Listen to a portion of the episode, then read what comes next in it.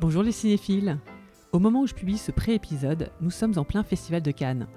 Pour fêter l'événement, je partage l'interview de Xavier Albert, directeur général d'Universal Pictures France et Italie. Il nous y raconte son rapport avec le cinéma et les expériences qui l'ont façonné. C'est parti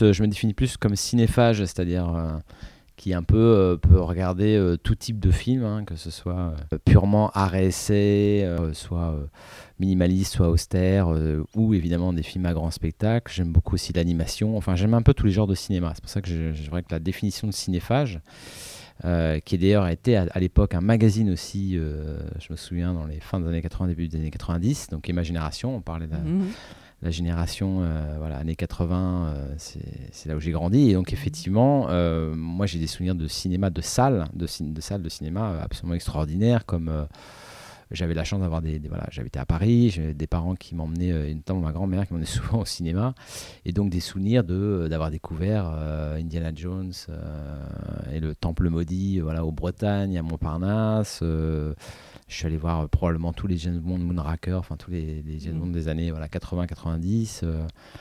Euh. j'ai des souvenirs comme ça, j'ai même des reprises de, de, de, films aussi, parce qu'à l'époque il y avait beaucoup de reprises encore, beaucoup plus que, euh, que maintenant. et je me souviens d'avoir découvert Il était une fois dans l'Ouest, où à l'époque il y avait encore en plus un, un, entracte. pareil à Montparnasse, et ça avait été aussi un vrai choc de cinéma. Voilà, j'ai des souvenirs comme ça de, de, films effectivement en salle où il y a une je sais pas, je trouve qu'on a toujours cette émotion qui, est totalement euh, décuplée. Euh, parce que bah, on est dans le noir, on est concentré, on n'a que, voilà, que ça finalement à faire, à se concentrer sur l'écran.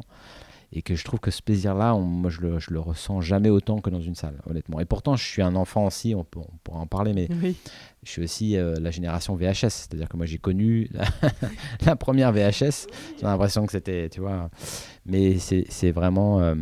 c'est aussi, aussi un tournant parce que je me souviendrai parfaitement, mais je me souviens exactement du jour où euh, c'était mon père rentré du, travail et m'amène euh, un magnétoscope à la maison et je me dis waouh qu'est-ce que c'est que ce truc? Et on peut regarder des cassettes à la maison. Il y avait un vidéoclub qui avait ouvert en face. J'avais juste à traverser. Euh, oui, et donc moi je suis aussi de la génération vidéoclub, si tu veux.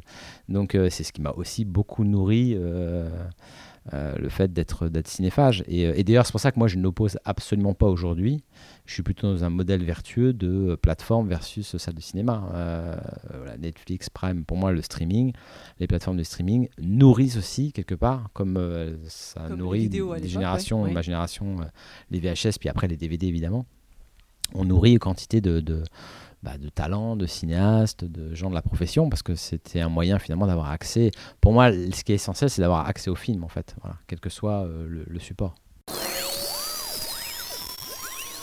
J'espère que cet extrait vous a plu.